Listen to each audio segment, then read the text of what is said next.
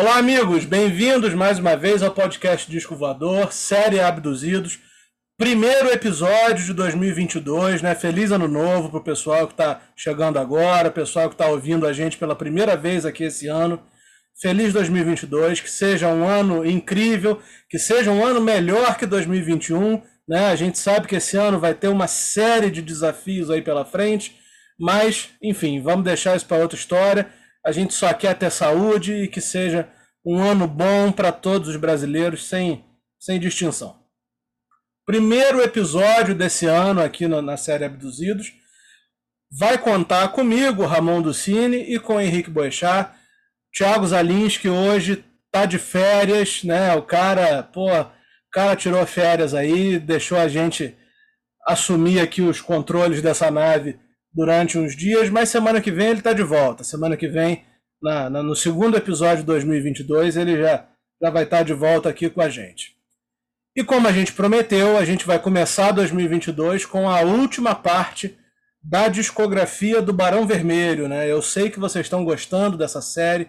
A gente já falou de todos os discos de estúdio da banda até 1994, né? o disco Carne Crua. E agora nós vamos seguir a partir de 1996. Mas antes, tenho que pedir, parece até coisa do João Kleber, né? Pera, para, para, para, calma aí, calma aí, calma aí. antes, antes da gente continuar, eu preciso que vocês sigam a gente aqui nessa plataforma de streaming, né? Isso é muito importante para a gente poder continuar mandando os conteúdos para vocês, né? Para que o conteúdo continue chegando para vocês. Sigam a gente no Instagram, arroba Disco Voador Oficial no YouTube, Disco Voador Podcast. Enfim, todas essas coisas que são muito importantes para o nosso trabalho. Como eu vinha dizendo, a discografia do Barão Vermelho segue a partir de 1996 com o disco álbum. E nós vamos falar aqui nesse episódio do disco álbum, do disco Puro Êxtase de 98, do disco Barão Vermelho de 2004, do disco Viva de 2019 e nós escolhemos sempre um disco ao vivo para falar nessa série, em cada episódio. E o que a gente escolheu vai ser o Balada MTV, lançado pela banda em 1999. Vamos começar pelo álbum, então. É um disco de covers, né? Eles lançaram um disco de covers muito, muito bem feito, sabe? Muito legal, com uma escolha de repertório muito pertinente, né? Tem algumas surpresas, como música do, do Bezerra da Silva, né? Que a, num primeiro momento parece até que não tem a ver com rock, mas ali nesse disco tem Roberto Carlos, tem Rita Lee, enfim, todos os grandes, os grandes nomes do rock que influenciaram a banda de uma forma ou de outra estão ali. Henrique, você que é o pesquisador master aqui sobre a discografia do Barão Vermelho, que, que você pode contar para a gente sobre o disco álbum lançado pela banda em 1996? Eu sempre fui a favor de artistas fazer, fazerem regravações, músicas de, de, de outros artistas que, que, os influenciaram, né? É, isso mostra aos fãs de onde vem, é, é, é pode pode mostrar aos fãs né, de, de onde vem essa é, é, algumas alguns elementos sonoros de, do seu ídolo, né? É, falou assim, pô, mas isso aí vem, vem da onde? Vem de corte. É, é, você, quando você começa a conhecer os artistas que influenciaram o seu ídolo, você muitas vezes consegue entender é, o que que o que que seu, seu ídolo coloca nas músicas, né? E também é uma forma também do, do próprio fã desse desse artista conhecer outros artistas, abrir abrir novos leques né, musicais. Né? E o álbum, o, o disco álbum, foi aquilo que você falou, são músicas é, muito bem escolhidas, muito bem tocadas, muito bem rearranjadas, uns arranjos bem criativos.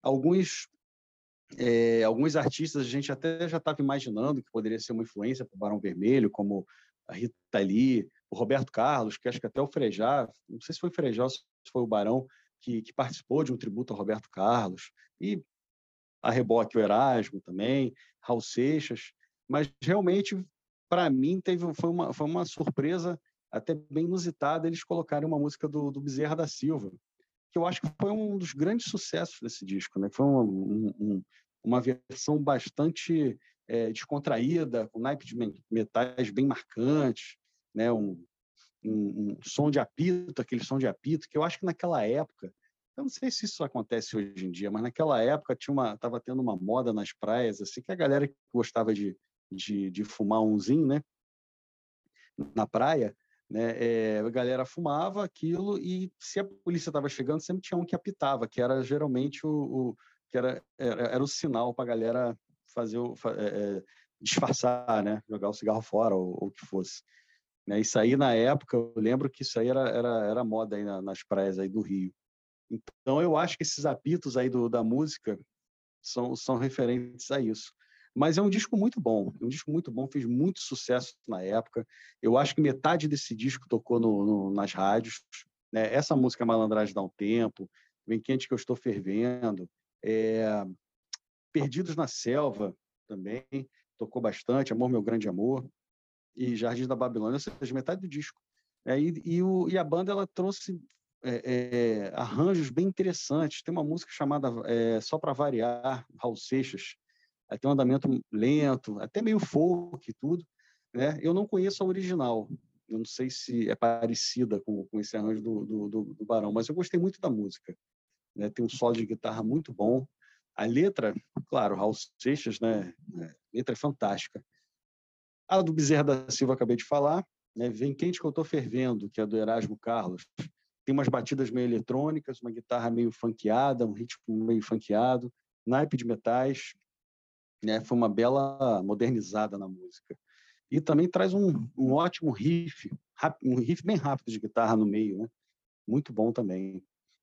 Um dos grandes destaques desse disco é justamente Só as Mães São Felizes do Cazuza. É um blues, né? Que a, a banda Barão é uma banda praticamente é, especialista no, no, estilo, né?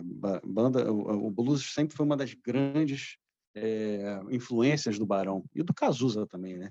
Então eu acho que nada melhor do que botar um belo de um blues para fazer uma versão da música do Cazuza, né? Com guitarras fantásticas que elas chegam até a tocar juntas, igual que guitarras gêmeas em algumas partes da música, solos de guitarra fantástico, uma interpretação vocal bem comum do Frejá, ele canta num tom bem grave mesmo, quase sussurrando.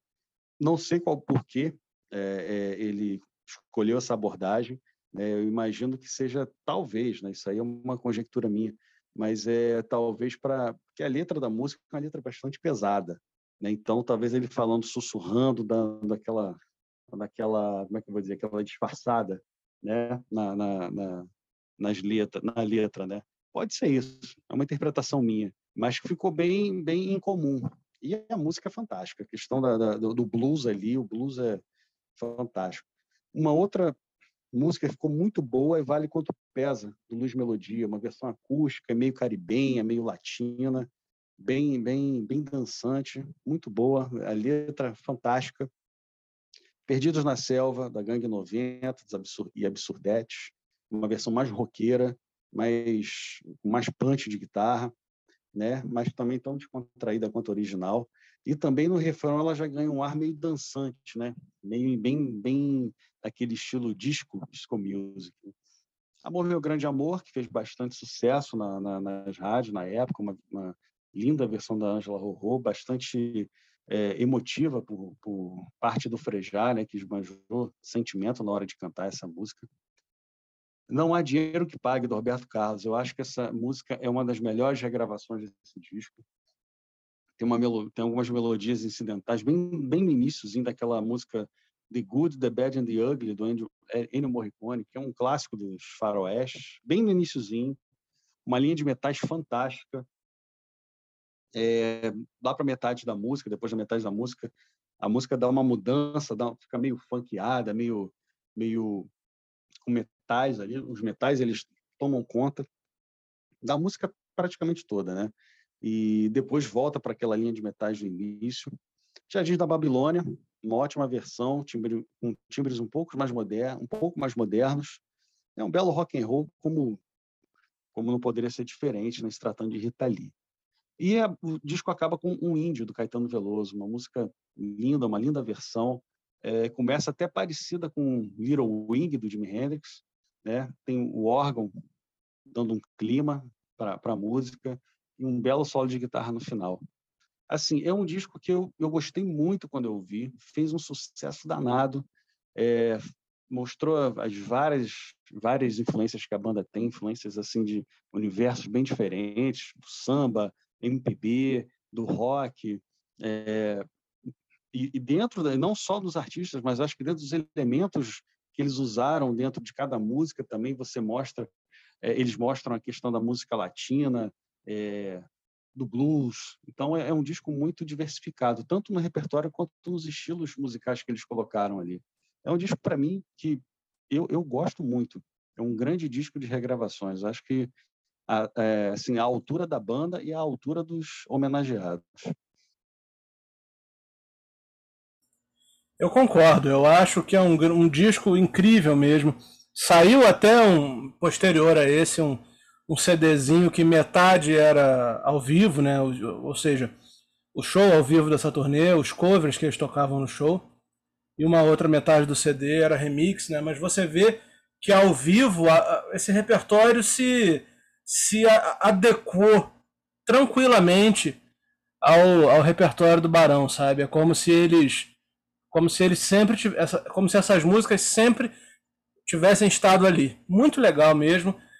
Como o Henrique começou falando, eu também sou 100% a favor quando uma banda que tem uma história assim, né, uma banda com uma discografia longa, como é o caso do Barão, é, pinça um lançamento assim para fazer um disco de homenagens, né, um disco de covers.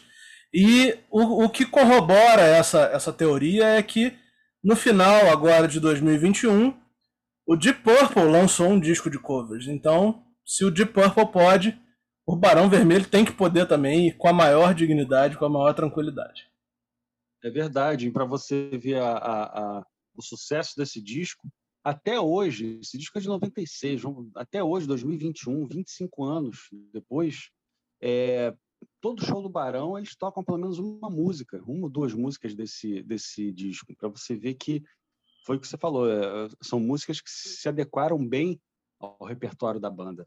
Né? É Porque verdade. às vezes você lança um disco de, de, de, regravações, de homenagem, faz uma turnê ali, né? E, e, fica por aquilo e depois você retoma com a sua carreira, né? E faz as turnês com, com músicas dos discos né, e acaba esquecendo das regravações. Né? Tem artista que faz isso, e é perfeitamente normal, né? mas nesse caso não. É um disco que, por metade do disco tocou em rádio, fez um sucesso danado, eu me lembro muito bem, fez muito sucesso, a banda estava ali em cima, e já vinha de grandes discos, né? já vinha de pelo menos quatro discos seguidos que foram muito bons, que, que renderam hits radiofônicos. Então a banda estava no alto. Nos anos, nos anos 90, o Barão estava realmente no alto.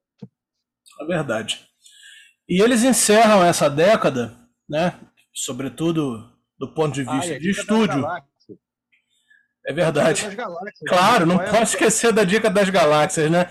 A gente a gente está falando aqui na eu não vou nem editar isso aqui, cara, porque a gente está falando aqui de uma, de uma de um disco tão bom, de um disco tão legal que parece que a dica das galáxias vai ser uma só. Mas diga aí a tua que eu já, já tô com a minha aqui no gatilho eu, eu, eu, eu, a, minha, a minha escolha vai depender da sua, porque eu tenho duas que, eu, escolheria, mas eu sei qual que você vai escolher. Pode falar aí que, que, que eu acho que eu sei qual é. Pode falar. Não, eu, eu vou surpreender. A minha dica das galáxias vai ser Perdidos na Selva. É, surpreendeu mesmo. Surpreendi. Por que, que é Perdido na Selva? Porque eu conheci esse disco, a primeira música que eu ouvi desse disco, que você que me mostrou, inclusive, foi Perdidos na Selva.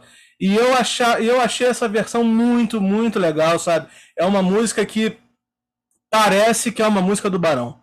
Eu, eu gosto é. quando, quando esses, esses artistas fazem discos de covers e eles fazem covers tão pessoais que parece que a, a música sempre esteve no repertório. E para mim, Perdidos na Selva é um grande exemplo desse, desse quesito. É, porque essa música, junto com a, a do Cazuza, né, são as duas músicas do disco que foram, foram gravadas, compostas e gravadas por artistas da, da, da, da geração do Barão, né? O Cazuza, claro, e o, a Gangue 90, que acho que a Gangue 90 daquela galera dos anos 80, eu acho que foi a primeira banda que despontou, né, se é. não me engano. Uma das então, primeiras, é, com certeza. Uma das primeiras. Eu achei que você fosse escolher Não Há Dinheiro que Pague, do Roberto Carlos. Por isso que eu, eu, eu, essa era uma das minhas escolhas. Essa e um índio do, do Caetano. Vale Sim. quanto pesa também, mas eu vou ficar com Não Há Dinheiro que Pague, do Roberto Carlos, que essa música ela é sensacional. A, a, a linha de metal, o, o, o, naipe de metais dessa música é um, é um negócio espetacular. Eu sempre gostei de músicas com naipe de metais, o Barão estava usando muito nessa época. É, é, é, um, é um recurso sonoro, né, instrumental, que dá uma amplitude para a música Parece é. que abre a música. Então, é, e, essa, e nessa música isso está muito claro. Eu, é verdade. Eu, eu, quando eu ouvi essa música a primeira vez, que eu comprei o álbum anos depois que, que ele foi lançado, né? Porque é, eu não achei, é, é na época também eu, eu acabei não, não, não, não achando alguma coisa. Foi alguma coisa assim. Então eu comprei alguns anos depois. E aí eu fui ouvir o disco todo. Já conhecia metade do disco. E quando eu ouvi essa música, falei, cara, música foda. Essa aí, realmente, essa versão ficou fantástica. Então, minha dica das galáxias é essa aí do Não Há Dinheiro que Pague. Bom, os anos 90 para o Barão Vermelho continuam, do ponto de vista do estúdio, pelo menos, né? A gente vai falar de outro disco ao vivo ainda que foi lançado nos anos 90, mas do ponto de vista de lançamentos de estúdio, a, a banda continua em 1998 lançando o disco Puro Êxtase. Eu acho que esse disco foi o disco que tem a maior contradição, vamos dizer assim, dentro da discografia da banda. E é uma contradição que acontece, é uma contradição até saudável, né? Não, isso nem de longe é uma crítica. Mas é uma contradição que acontece na, na grande maioria das bandas, né? Que é você tornar a sua sonoridade extremamente comercial mesmo que você perca características que fizeram você se tornar uma banda grande. E na minha opinião é isso que aconteceu nesse disco Puro Êxtase, né? A banda lançou, sobretudo essa música, né, Puro Êxtase. A banda se afastou muito da sua sonoridade, né? Ali você tem elementos eletrônicos, você tem é, é, é, é uma música que você não, não, não pode considerar ela exatamente como é uma música rock, né? Ela tem tantas coisas a parte do rock acontecendo que ela ficou ali meio patinho feio no, no set list da banda, né? Com, o, com o distanciamento, né? Eu acho uma coisa legal é o seguinte, com o distanciamento, a gente consegue entender o que estava acontecendo, a gente consegue entender as escolhas, a gente consegue justificar a escolha, porque foi um puta sucesso, né? É, eu acho que até quem não, não tem a menor ideia da, da história do Barão Vermelho conhece Puro Êxtase, né? Foi uma música que, a virada ali dos anos 90 para os anos 2000, foi uma das músicas daquela época. E a pergunta que eu quero jogar aqui para você, Henrique, sobre o Puro Êxtase é o seguinte. Pensando nesse disco, até que ponto você acha que vale a pena a banda se distanciar da sua sonoridade clássica em prol de uma de uma de um sucesso comercial. Olha, quando a, o disco saiu, eu já eu acho que eu já estava sabendo, deve ter lido algumas matérias antes do lançamento do disco, que o Barão estava tava experimentando alguns sons eletrônicos. Eu meio torci o nariz para isso, porque eu achava que que primeiro que eu não, não curtia música eletrônica né? Assim, não, não, não, era não era meu, meu tipo de música assim que eu, que eu ouvia, que eu curtia. E também que eu achava que poderia não combinar com, com o som da banda, como você falou aí, né? A experiência em ver o Lulu Santos é, é, flertar com esse tipo com esse tipo de música, né? Também não me agradou muito, mas o Lulu Santos ainda ainda tinha um pouco mais de contato, pontos de contato, porque o Lulu Santos sempre fez um som pop, né? Então, é, botando elementos eletrônicos, ficaria um pouco mais, como é que eu vou dizer? Teria mais pontos de contato do que um rock que o Barão fazia, né? Então eu acabei não ouvindo esse disco, né, na época. Eu só as músicas famosas, por você, por o êxtase, claro que foram hits estratosféricos. Mas aí os anos se passaram, vários anos se passaram, eu acabei dando chance a esse disco. Então, é, é, é um, e o disco é interessante, cara. Assim, É, o Barão realmente, respondendo sua pergunta, ficou descaracterizado em algumas músicas, não, não todas. Né? É, hoje eu acho que, respondendo a sua pergunta, na época eu não achava, mas hoje eu acho que o artista ele, ele tem que ser livre, né? Ele tem que ser livre para experimentar, para experimentar o que é, as sonoridades que ele acha que, que possa ser possam ser bacanas para o som dele. Na época, é, final dos anos 90, início dos anos 2000, a música eletrônica estava em alta, né? então é, isso chamou a atenção da banda, o que, que eles poderiam é, agregar já o estilo da banda, deles, né? porque o Barão, desde o, desde o início do, do, dos anos 90, eles vinham agregando sonoridade. Né?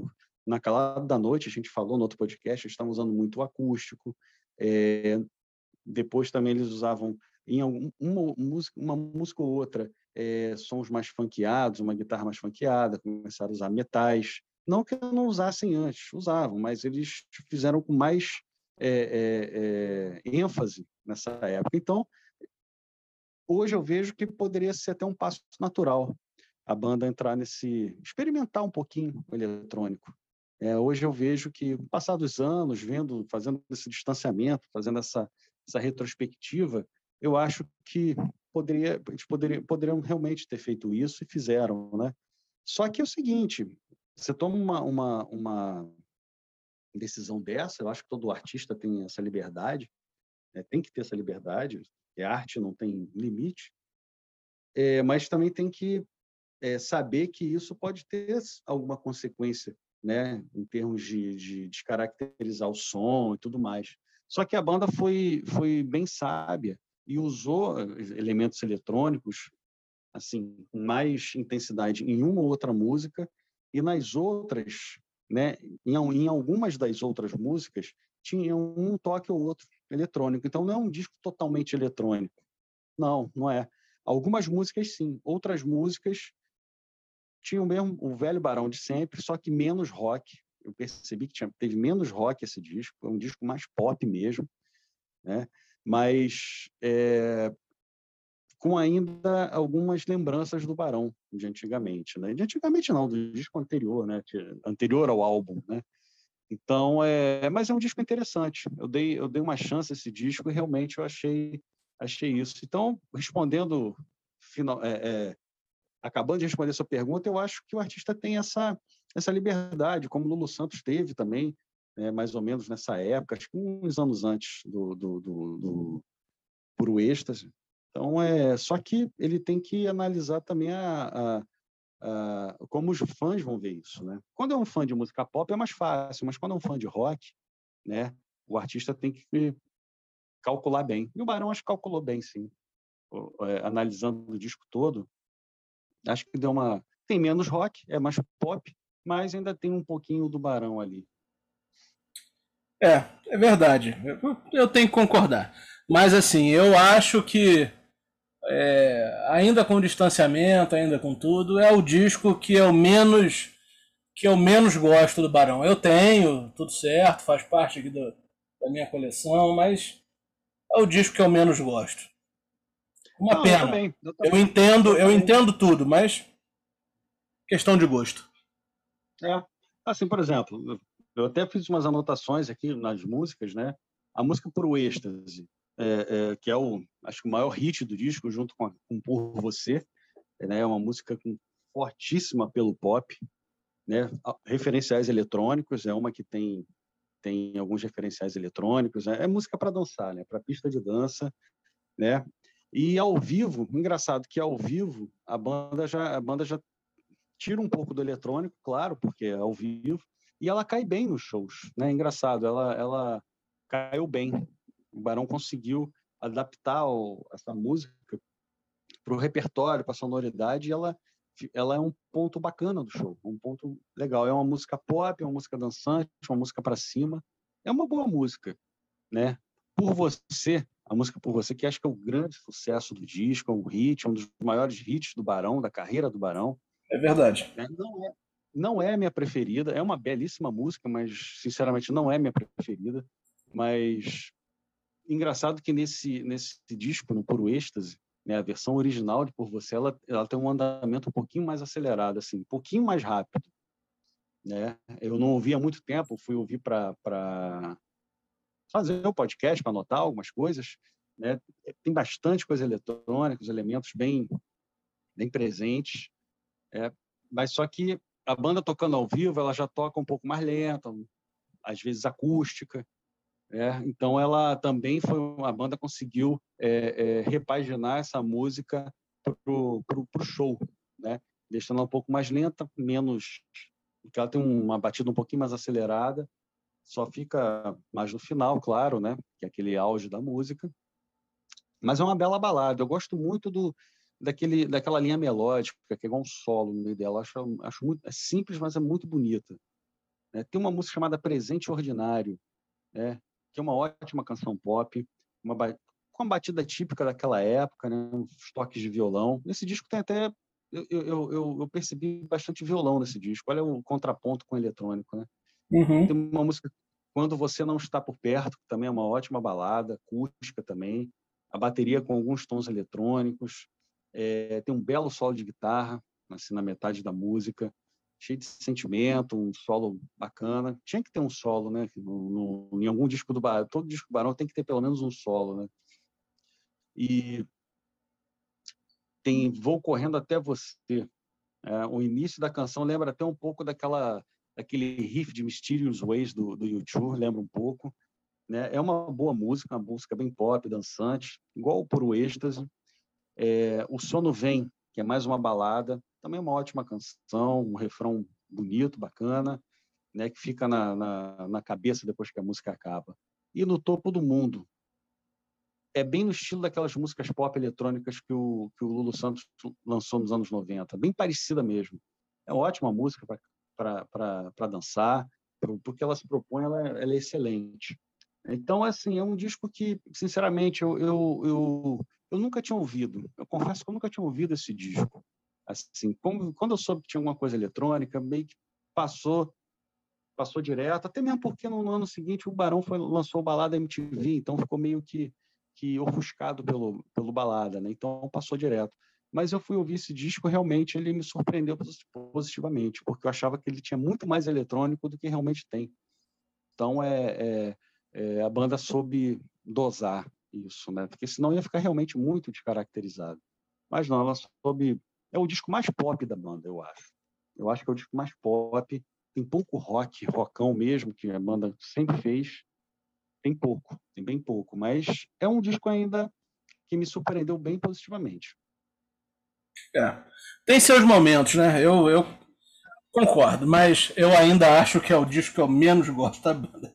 não, não. Para mim também. Para mim também. Eu digo surpreendeu positivamente porque eu achava que ele era ele, ele poderia ser mais eletrônico do que eu realmente vi.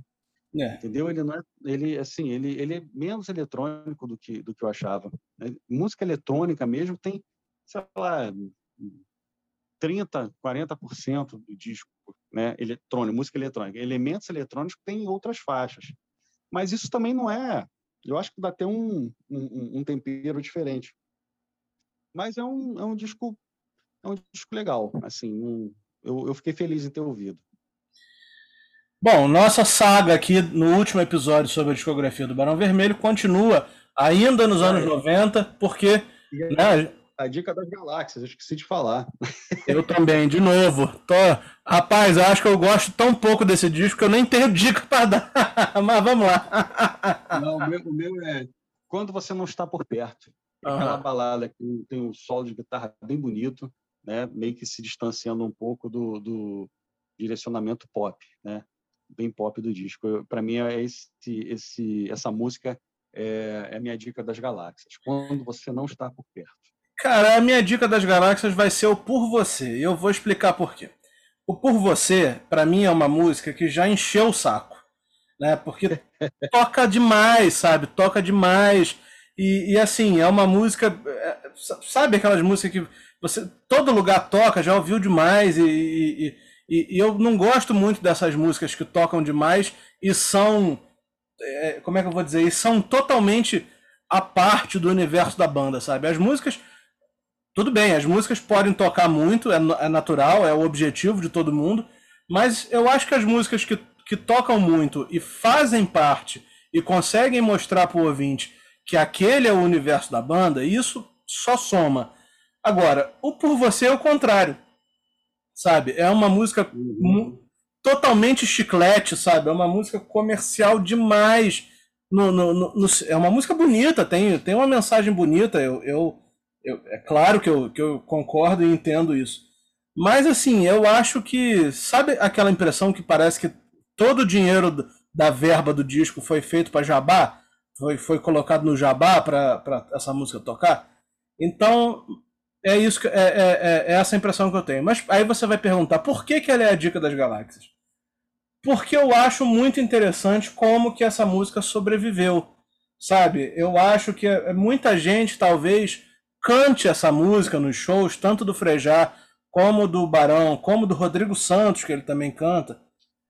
Muita gente deve cantar essa música sem ter menor, o menor conhecimento do, do, do que ela representou naquele momento, sabe? Um disco que foi muito criticado, um disco que, como a gente já falou aqui, não tá longe do, do, do ápice do Barão, sabe? Mas é uma música que despontou, que fez sucesso, que tá aí até hoje, e eu acho que ela é até uma música maior do ponto de vista de repercussão do que o próprio Puro Êxtase. Então, eu vou dar essa, essa, esse voto de confiança. Com certeza todo mundo conhece a música Por Você mas eu vou eu vou dar ela como dica das galáxias. E até porque o resto do disco eu, eu nem ligo muito, então vai ela mesmo. essa, ah, música, essa música por você, ela pode ter sido a porta de entrada para a obra da banda para muita gente, cara. Exatamente. Muita, então é muita gente, pô, gostei dessa música, então vamos, vamos ouvir outras músicas da banda. Exatamente. Pode, pode Se por um lado muita gente canta enche os pulmões para cantar sem ter ideia do que está acontecendo. Por outro, você tem razão. Muita gente pode ter tido contato com essa música e ter tido interesse em saber de onde ela vem e descoberto que ela não é da carreira solo do Frejá, que ela não é de fulano, de ciclano, ela é do Barão Vermelho. Então, é. por você, vamos lá. É isso aí. A, a, o século acaba né, para o Barão Vermelho em 1999 com o disco Balada MTV. Né? A gente sempre seleciona um disco ao vivo para falar e dessa vez o Balada MTV foi o escolhido porque realmente é um disco muito bonito, né? É um disco que a banda volta a fazer cover, né? Tem, tem músicas do Raul Seixas ali. E o, o que mais me chama a atenção dessa, desse disco é justamente a fortíssima presença ao vivo do naipe de metais, né? É muito bonito a sonoridade que eles tiraram, sabe? É, é uma coisa que as pessoas às vezes até. Isso a gente pode até fazer um outro episódio, até com o Zalinski, com o outro Thiago. Pode ser um tema bom da gente discutir. A MTV criou formatos né, que muita gente sempre, sempre coloca como ah, lá vem mais um acústico MTV, lá vem mais não sei o que MTV. Mas a MTV fez o acústico MTV, Luau MTV, balada MTV, sabe? E eu acho isso muito bem-vindo quando a banda se, se entrega, sabe? Se entrega e se propõe a fazer um trabalho fora do que eles estão acostumados a fazer. Basta você ver o acústico MTV do Barão Vermelho, né? Que foi o primeiro acústico gravado no Brasil, que você vai ver que tem uma coisa totalmente diferente. Ele tem até piano de cauda que o Maurício Barros está tocando, né? É. Então, assim, eu acho que no caso do Barão Vermelho, o Balada MTV é um lançamento importante, diferente e digno de, da, nossa, da nossa consideração aqui, porque realmente é um grande trabalho.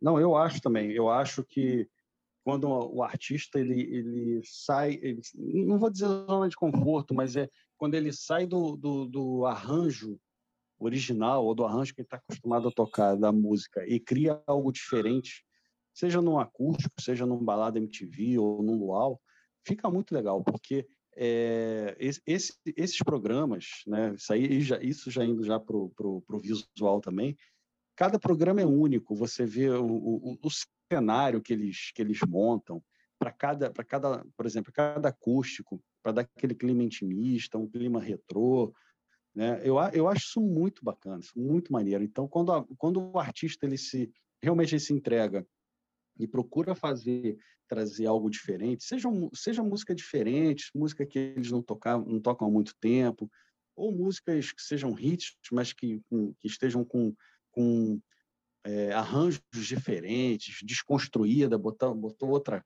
outra coisa completamente diferente na música. Isso é que é legal. E o Barão fez isso na maioria das músicas no Balada MTV.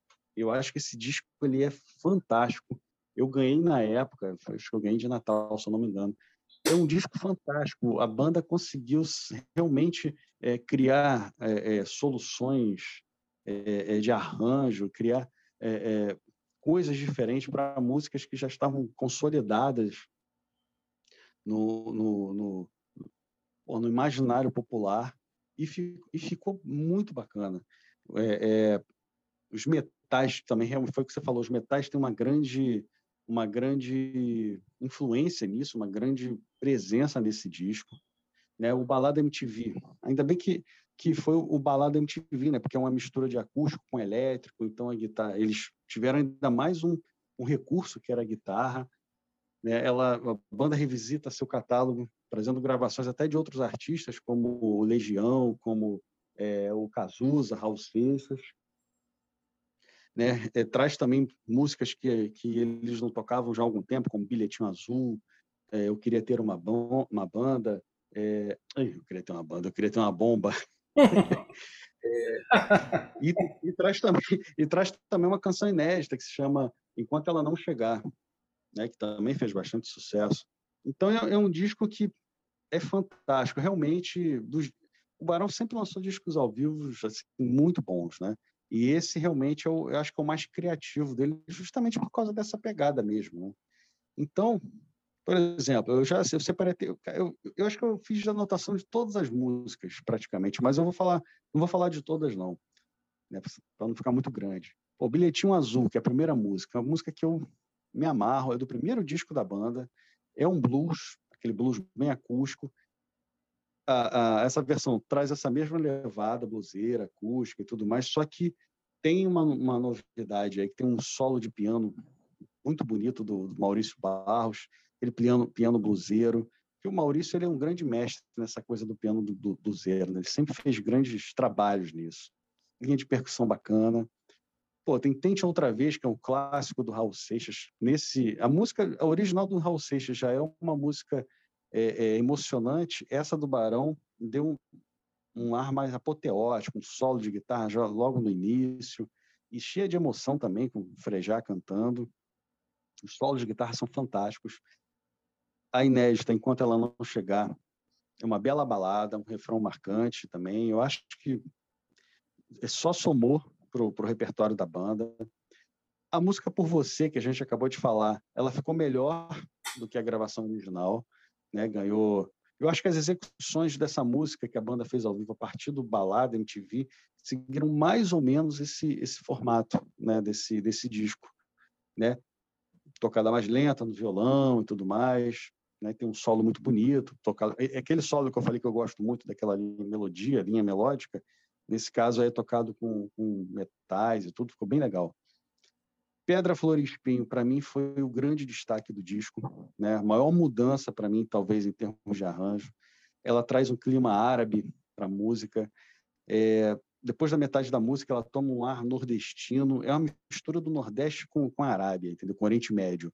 É, tem solo de flauta, com, com tem com, com, direito a triângulo, vira aquele, aquele clima bem nordestino, aí depois entra, um, de repente entra um solo de violino, começa com aquela com aquele clima meio árabe, entendeu? Depois volta para o Nordeste, o Oriente Médio se juntam, entendeu? Ficou bem diferente mesmo, ficou bastante criativo, ficou muito linda, ficou uma releitura fantástica.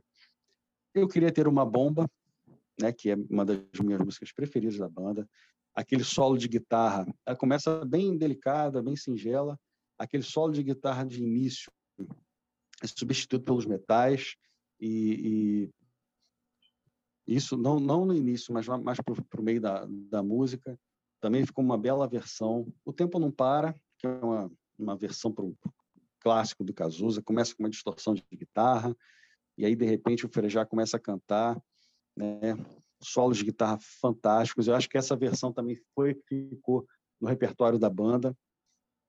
Todo Amor que Houver Nessa Vida também, uma versão completamente diferente.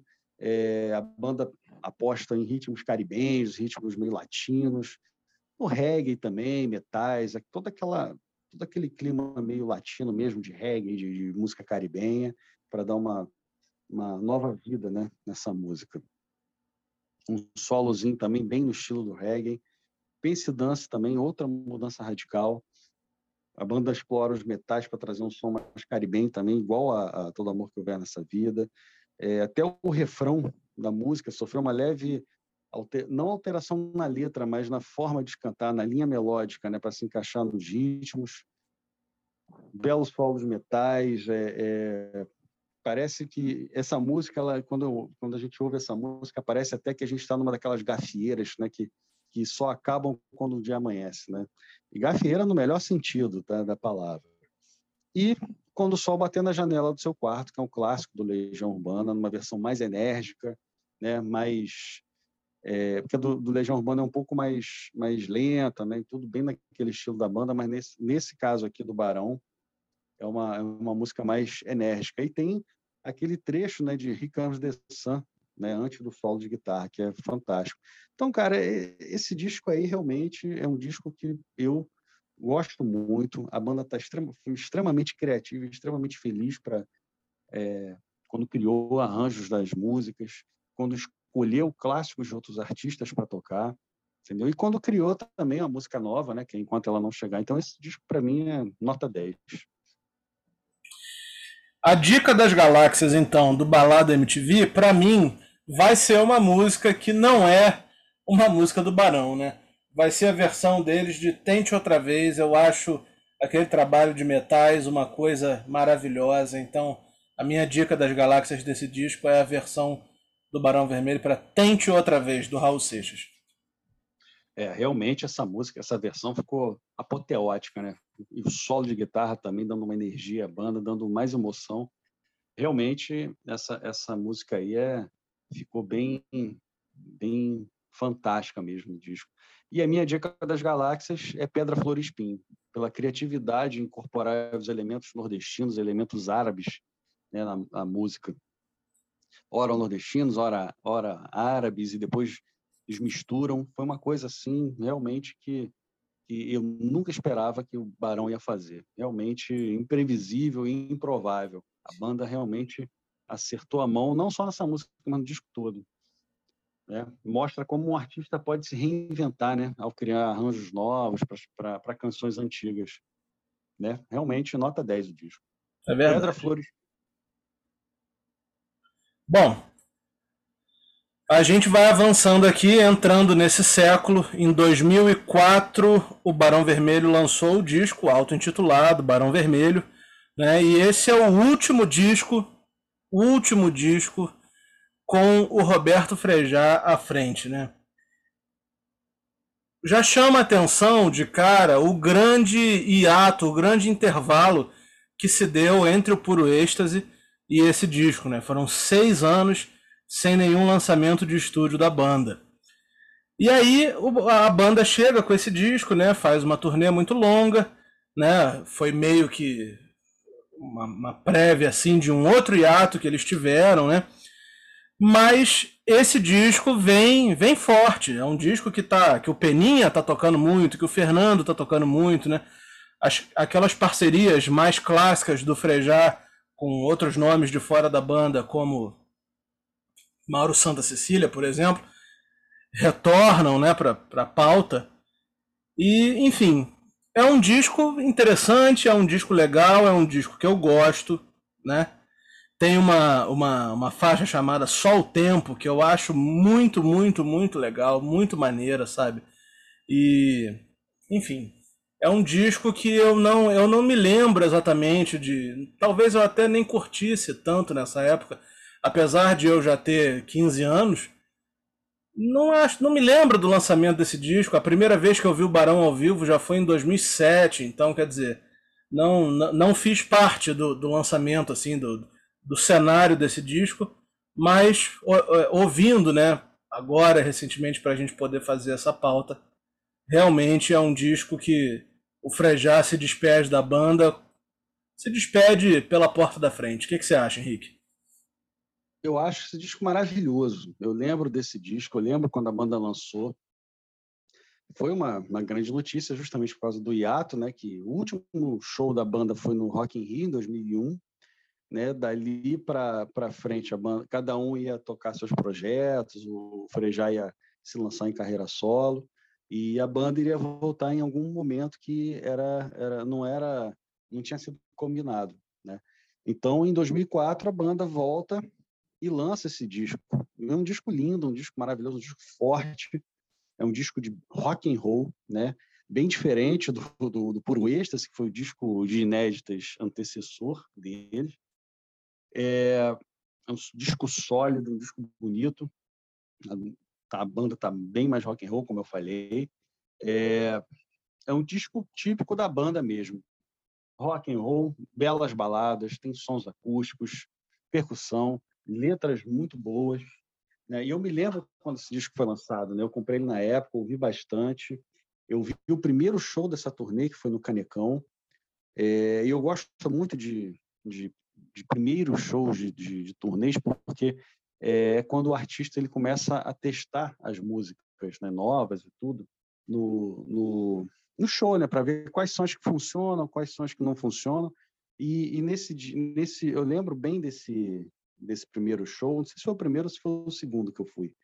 É, a banda tocou alguns, algumas músicas desse disco que depois acho que ela, ela tirou né, ao longo da turnê. Eu fui em algumas alguns shows dessa turnê, além desse primeiro dia.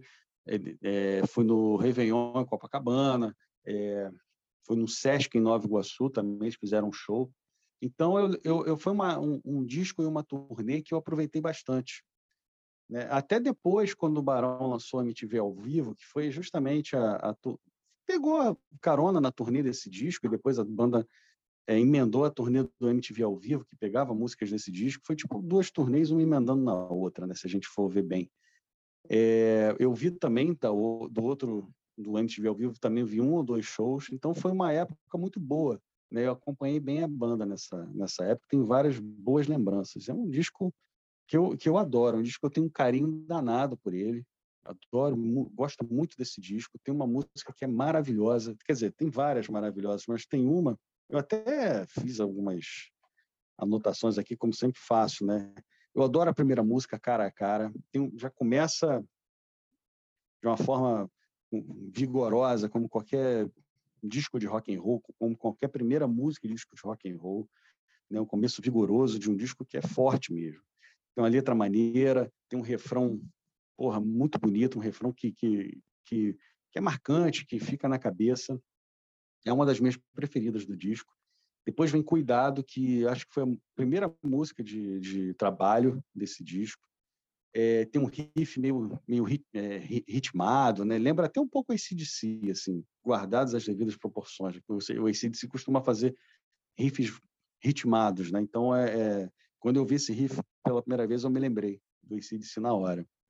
Mais Perto do Sol, é uma música legal, é uma música alegre, tem um riff bem, bem para cima. Gosto muito dessa música.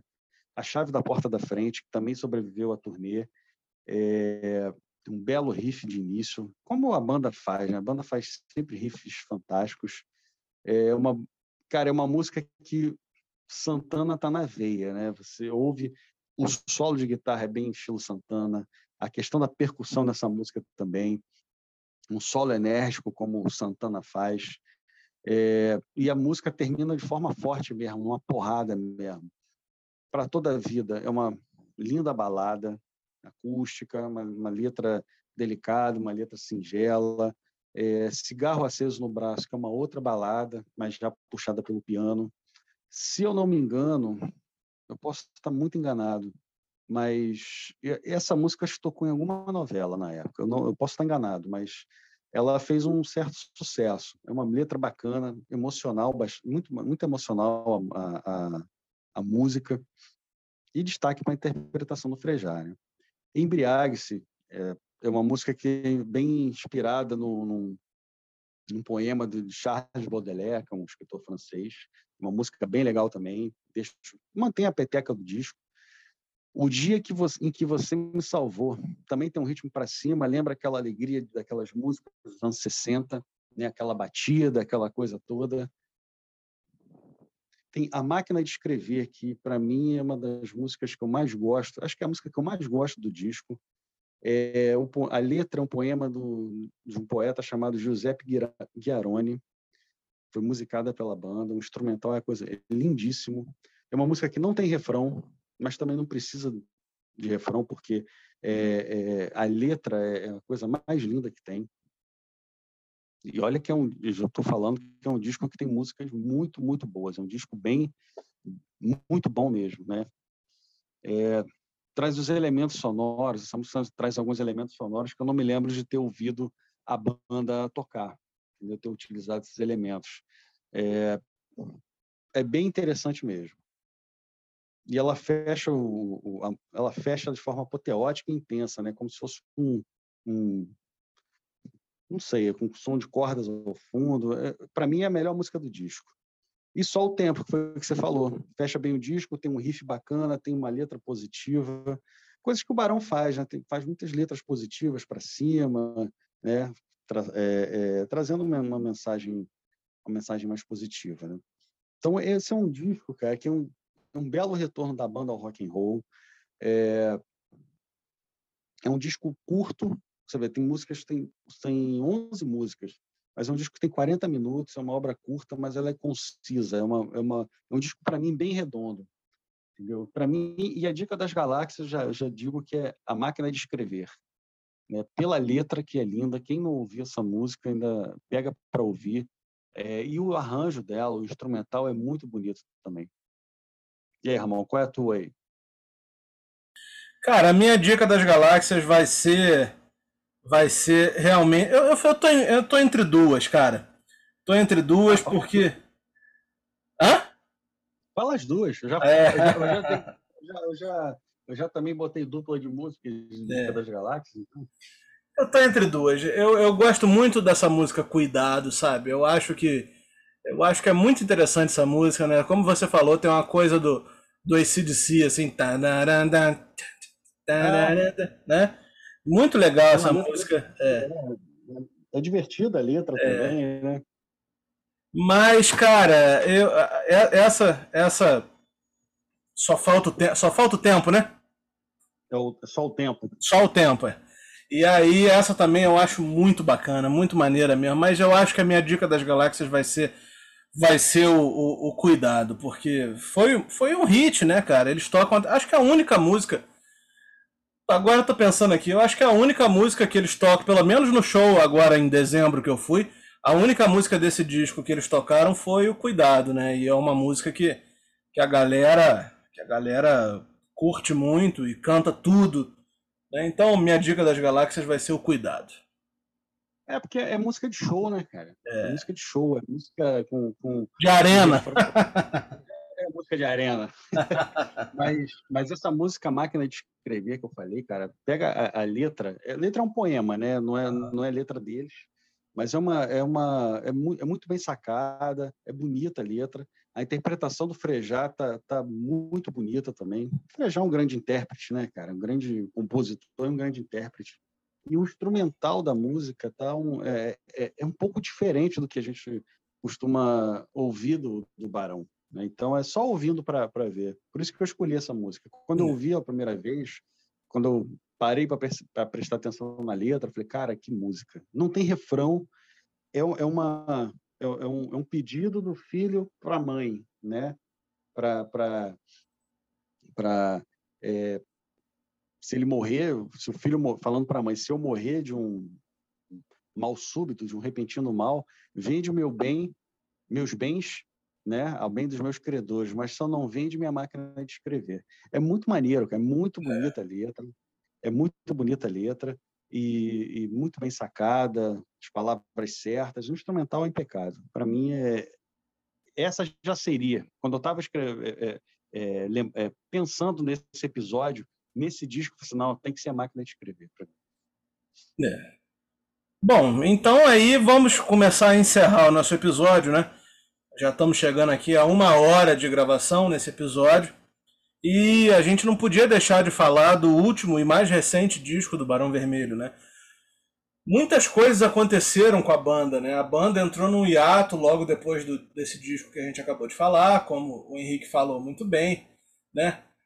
Depois eles voltaram para uma turnê de 30 anos que eu assisti na, na, na Fundição Progresso, o Henrique também estava lá. Eu acho que essa vez foi a vez mais cheia que eu fui na Fundição Progresso. Você não tinha espaço para para respirar, cara. Foi muito cheio, mas foi um showzaço. Showzaço. E. Enfim, e em 2016, se eu não me engano, 2015, talvez assim, a gente foi surpreendido com a notícia de que o Frejá estava saindo do Barão Vermelho. Né? Acho que foi em 2017, não? 17, talvez, pode ser. Eu acho que, eu acho que é, tem uns 5 anos, então é 17. É, Enfim, por aí. 16, 17. Já tem uns 5 é. anos que a gente recebeu a notícia de que o Frejá estava saindo do Barão Vermelho, né? E aí eu não sei o que foi mais surpreendente. Se por um lado foi surpreendente a saída do Frejá, por outro foi mais surpreendente ainda quem foi escolhido para substituir o Frejá foi Rodrigo Suricato, que ele vinha de uma banda chamada Suricato, né, uma banda muito interessante, né, uma banda que eu assisti um show deles na, na época da Olimpíada. Então foi 2017 mesmo, porque 2016 foi quando teve a Olimpíada e a gente ainda não tinha esse assunto. Eu é. assisti um show deles na, durante a Olimpíada, que deles com Erasmo, foi muito interessante. Eles, eles fazem uns, uns usavam os instrumentos é, excêntricos, assim. Eu me lembro especificamente daquela, daqueles instrumentos percussivos australianos, sabe? Aquelas, aqueles instrumentos compridos, assim, sabe? Muito legal mesmo. E, e me chamou a atenção porque é um cara que a diferença de idade dele pro, pro pessoal do Barão deve ser muito grande. Eu não sei. Eu não sei quantos anos tem o Suricato, mas ele deve ter uns 30 e poucos, e o pessoal do Barão já tá ali circulando nos 60, né? É. Então, assim, foi uma, uma, um impacto, né?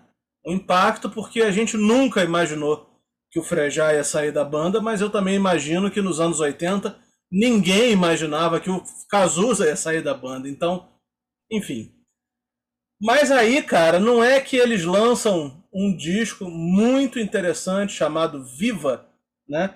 Primeiro eles lançaram um, um, um, um EP, uma, um lançamento restrito às plataformas de streaming chamado Para Sempre, né?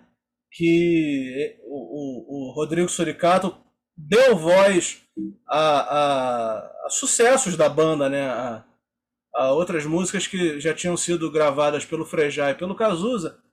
Mas em 2019 eles lançam esse disco Viva, né? Que é um disco totalmente inédito. Para a gente colocar como parâmetro aí, o último disco inédito do Barão tinha sido esse 2004. Então, são 15 anos. 15 anos, exatamente, 15 anos ah. sem um disco de inéditas do Barão. E esse veio justo com a nova formação, com o Rodrigo Suricato tocando. E quer saber? Foi ótimo, muito, muito legal. A escolha se mostrou acertadíssima.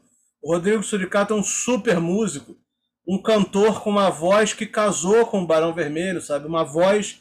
É, o Barão Vermelho, talvez pelo fato de ter ficado muitos anos sob a liderança do Frejá, né? E a voz do Frejá é muito marcante. A gente meio que, pelo menos eu, né, que sou de 1989, ou seja, quando eu nasci, o Barão já era, já, tá, já tinha o Frejá na frente. E sempre que eu escutei a, a, a, o, Barão Vermelho ao vivo sempre foi o Frejá. Todos os shows que eu vi foram com o Frejá. Então, o Frejá, eu sempre digo, disse em outros episódios, que a minha fase favorita do Barão, eu gosto mais do Barão com o Frejá do que com o Cazuza. Então, a voz do, do Rodrigo Suricato lembra um pouco a do Frejá. Então, assim, casou muito certo, casou muito, muito adequadamente. E vamos lá, um disco de rock totalmente autoral, totalmente inédito, lançado em CD em 2019, isso já é motivo de comemoração, sabe? Os caras foram guerreiros. Foi uma decisão acertada lançar esse disco, sabe? Ter o registro, ter o, o registro num suporte físico dessa formação é uma, foi uma, uma, a melhor decisão que eles tomaram, na minha opinião, até agora. É um disco bom, sabe? É, eu já sei até qual vai ser minha dica das galáxias, mas vou deixar o Henrique falar as opiniões dele aí sobre, sobre esse disco antes de eu falar a minha dica. O que, que você acha desse disco, Henrique? Eu ouvi esse disco recentemente, confesso que eu também não tinha ouvido. É...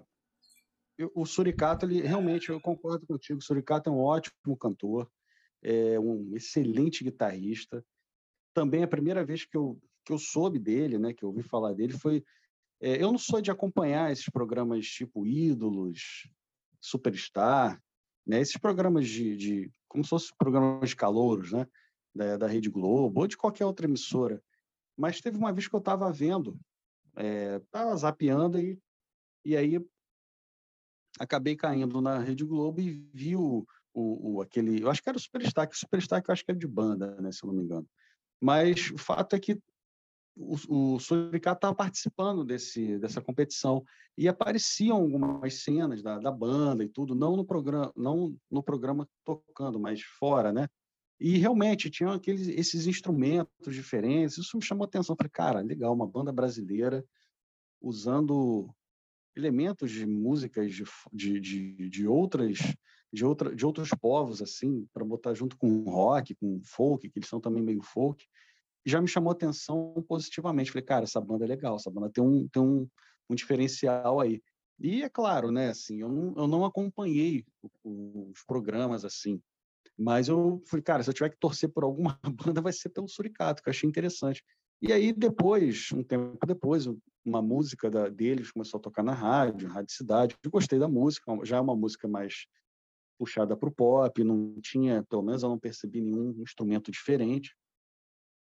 Mas o fato é que quando eu soube que ele ia, ia ser o vocalista, guitarrista do, do, do Barão, e, segundo, e, e, guitarrista junto com, com o Fernando Magalhães, claro, né? Eu falei, caramba, uma, uma escolha inusitada, né? E realmente, para substituir um cara tão marcante quanto o Frejá, tem que ser um cara bem, assim, tem que ter culhão para isso, né? Porque, tudo bem, eu, não era a primeira troca de vocalistas, né? E foram duas trocas de vocalistas assim da, da banda que que realmente é, é, trouxer, trouxeram diferenças, né, cara? Primeiro, a banda perdeu o Cazuza, que era o vocalista letrista. Depois, a banda perdeu o Frejá, que era o vocalista por mais de quase 30 anos aí de frente pro, com o Barão e, e, e, e compositor também, né? Ele era já era cara, a banda, a banda já tava, já tinha cara do Frejá. Então é, é, mas eles escolheram o Suricato. Falei, cara, vamos ver qual é. Eu pensei assim, vamos ver qual é. Eu gosto da voz dele, mas vamos ver como é que fica no, no, nas músicas do Barão. Aí eles lançaram esse Barão Vermelho para Sempre, né, de 2018, um EP, como se fosse um cartão de visitas né, do, do Rodrigo Suricato. Né, e para também ver a, a, a, a performance dele com os clássicos do Barão. Tem uma música também do Cazuza ali, que é Brasil. E, cara, eu, eu ouvi, gostei muito. Falei, cara, ficou muito bom, ficou muito bom. É, naquela música Tão Longe de Tudo, no meio da música, ele, ele faz um, um, um, uma linha de violão bacana para depois entrar o solo de piano do, do Maurício. Gostei bastante. Aí eu falei, não, a voz dele casou. Casou bem com, com, com o som do Barão. É, depois, aí eles lançaram esse disco no ano seguinte, né? O Viva. Eu gostei, eu ouvi há pouco tempo, eu não tinha ainda parado para ouvir. É, eu acho que a banda ela, ela chamou o Suricato, não foi para isso, mas eu acho que eu acho que isso traz um mais um, um motivo positivo, né? Uma consequência positiva que é poder para poder mostrar a galera nova que acho que conhece mais o Suricato do que a banda, né? Mostrar essa galera nova o Barão, né? porque ele é um cara mais novo, é um cara que é da geração, não vou dizer de agora, mas é um cara que tem mais ligação com, com a galera jovem do que o próprio Barão, né? Então, chamando esse, chamando o Suricato, a banda começa também a se apresentar para esses jovens, né? Essa galera mais jovem. Então, é, é, é, um disco que, pelo que eu li, eu, eu, não, eu confesso que eu não vi a relação de compositores, mas é o primeiro disco em muito, muito tempo, talvez desde a época do Cazuza, que só a banda compôs. Não teve ninguém de fora, nem fazendo letra, nem fazendo música. Você que tem um disco, Ramon, você pode até é, ver melhor. Eu, eu, pelo que eu pesquisei, só os quatro integrantes atuais da banda, que é o Fernando, o Guto, o Maurício e o Rodrigo Suricato, que compuseram as canções, não teve ninguém de fora. Né? E eu gostei das músicas. Eu já tinha ouvido uh, Eu Nunca Estou Só, que tocou na Rádio Cidade. Gostei, é um blues acústico bem interessante. Quando eu comecei a ouvir, falei, nossa, música é interessante mesmo. Uma interpretação legal do, do Suricato.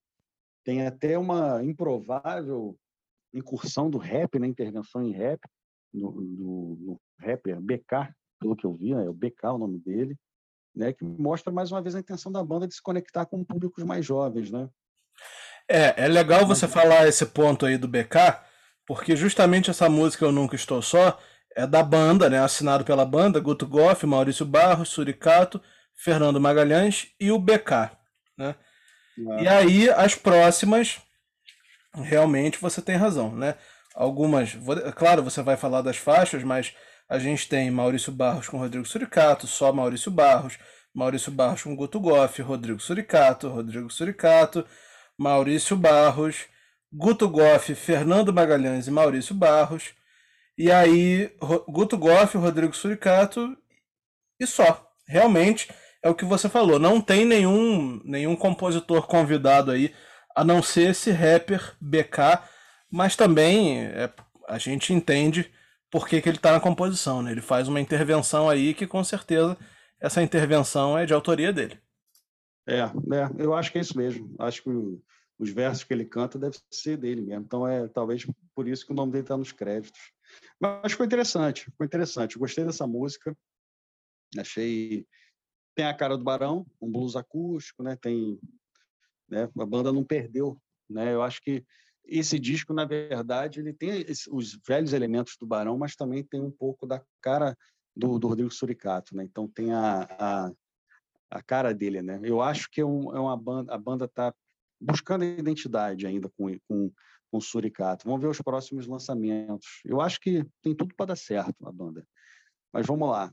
Por onde eu for é uma, é uma outra música, um clima alegre, né? Começa lá em cima com uma mensagem positiva é um pop rock bem característico da banda. Eu acho que esse disco tem muitas músicas positivas, né? As letras são positivas, coisa que a banda já vinha fazendo em alguns em algum, algumas canções, né? Isso isso é muito bom, né? Principalmente nesse, nesses tempos aí meio meio sombrios aí que a gente tem vivido, né? Tem uma música chamada Jeito, que mantém o clima do disco, com um refrão bem bem legal, uma canção meio folk, uma guitarra lá Stones lá no meio dela, né? Bem até aquele elemento estoniano a banda mantém. Tudo por nós dois. Riffs de guitarra começa a canção e mostra que o rock ainda está lá, né? Na alma da banda. Um dia igual ao outro, uma boa balada ao piano, um dos, um dos ótimos destaques do disco, na verdade. Bem que eu escrevi isso, realmente eu me lembro da música. Tem um solo de guitarra muito bom nela. Vai ser melhor assim. Também é outra ótima canção. Uma base instrumental meio monolítica, meio sabe? Aquela coisa urgente, mas parece que é uma. O, o, o, a palavra que eu, que eu encontrei foi monolítica, né? É, é, diferente, uma coisa bem, bem diferente, mas é monolítica, é aquilo, né? Aquela coisa bem, bem, é, é, como é que eu vou dizer? É aquilo, monolítico, monolítico mesmo. Não consigo achar outro adjetivo para isso. Mas é um puro rock and roll e outro grande destaque do disco. Também gostei muito dessa música. Castelos, que é uma ótima balada, bonita, bonita mesmo. Ela é cantada pelo Maurício Barros, né? Eu senti que a, a voz mudou, o vocalista mudou. Eu acho que o, outro vocalista da banda é o Maurício, né? O Maurício também costuma cantar. A Solidão Te Engole Vivo, que é uma outra ótima música, com um refrão marcante também, um outro ótimo solo de guitarra, mais econômico. para não te perder, também uma outra música já com acento folk, é, conta com, uma, com a presença de uma cantora chamada Letrux, também é uma cantora dessa nova geração aí da MPB, e também uma outra forma da banda é, é, chamar atenção para ela, chamar atenção dessa galera mais nova aí que, que, que curte a Letrux, o BK e tudo, para chamar atenção para eles, né? Eu acho que tem que chamar, né? Tem que fazer uma, umas parcerias com uma, uma galera nova, né? Para poder se tornar conhecido, né? Hoje em dia é assim. Então é um disco assim um pouco diferente do, do, dos anteriores, né? Eu acho que isso pode ser algo bom. Mostra que a banda aceitou bem as influências do, do, do Suricato, né? Que é um novo integrante, né? Compôs algumas músicas e tudo. É... Agora resta saber se os elementos que fizeram o Barão ser a grande banda que, que ele é, que ela é, como blues e tudo mais, vão continuar aparecendo nas futuras canções. Eu espero que sim. Eu espero que é um disco legal. Eu gostei do disco. É, assim, a gente sente um, uma diferença, claro, né? Saiu Frejá, que, eu, que era uma peça-chave da banda, né? Por causa da voz e tudo mais, das composições, mas entrou um outro cara também que, é, que eu acho muito bom. Né? Então, só os próximos discos vão dizer. E eu acho que tem tudo para dar certo. Né? É verdade, eu acho que, que é um disco muito bem-vindo. Acho que é um disco que tem momentos muito legais, né? E mais uma vez, Rodrigo Suricato se prova, se mostra uma ótima escolha, um ótimo instrumentista, um ótimo cantor, enfim. Acho que é um cara que tem tudo para lev levar o legado da banda adiante. A minha dica das galáxias do disco Viva, lançado pelo Barão Vermelho em 2019, é a faixa Castelos. É uma balada, né? Uma faixa que tem que tem características que eu gosto muito e, e é uma daquelas que o, o Suricato acertou, sabe? Eu acho que casa tudo certo, que faz tudo todo sentido dentro da discografia da banda e é uma pena que desde o lançamento dessa desse CD eles ainda não a tenham tocado ao vivo, mas quem sabe. É. é o Maurício que canta essa música, não é? Cara, eu acho que eu acho que é os dois. Acho que tem um pedaço que o, o Suricato também canta. Ah, entendi. Entendi, porque tem uma voz diferente ali que, eu, que, que é bem parecida com a do Maurício. Bom, se, se não é o Suricato, é o Maurício, né? Porque ele é, ele é o outro vocalista, né? Então. E para esse disco, cara, eu, eu escolhi duas dicas, da gal... dicas da, das galáxias, cara. Foram duas músicas, porque uma é balada e outra é rock and roll. Né? A primeira é Um Dia Igual ao Outro, que é uma balada muito boa ao piano, né? que tem um, um belo solo de guitarra. Eu gostei muito dessa música. E a outra é Vai Ser Melhor Assim, é aquela canção mesmo com aquele riff monolítico mesmo, que eu não consegui encontrar outra palavra para falar sobre para definir esse, esse riff. Aquele riff que é uma coisa só, e mas que ficou ficou diferente, mas que ficou bom. Eu achei que ficou bem bem bem interessante, né? Um puro rock and roll e são os dois destaques aí que eu tiro desse desse disco. Claro que a música mais famosa, que é Eu Nunca Estou Só, também é muito boa, né? Então, é, mas para a galera conhecer, eu sempre procuro pegar músicas não tão conhecidas, né? Mas eu peguei, eu, eu escolhi essas duas. E a gente termina esse episódio monolítico, então? Monolítico. A gente termina esse episódio aqui e termina também a discografia do Barão Vermelho, né? A nossa primeira discografia comentada de discos de bandas nacionais, né? nossa primeira discografia nacional comentada. Pronto, melhor assim. E a gente volta, né, daqui a um mês exatamente, né, ou seja, na primeira semana de fevereiro, com a discografia dos Paralamas do Sucesso, né, que, que vai ser nossa próxima, no, nosso próximo alvo aqui dos nossos dos nossos comentários. Eu espero que vocês tenham gostado. Fala. Só lembrando que a banda, além desses discos todos que a gente falou, a banda lançou alguns, algumas músicas, até, eu até comentei isso no início, no, no primeiro podcast do Barão, lançou, lançou algumas músicas é, é, esparsas, principalmente, principalmente no, no, no, na, na fase do Cazuza, que, por exemplo, eu queria ter uma bomba, não tem disco nenhum, tem uma música, acho que foi Eclipse Oculto, que eles gravaram também, na época do Cazuza ainda, que é uma, uma música do, do Caetano, é, que também não tem em nenhum disco.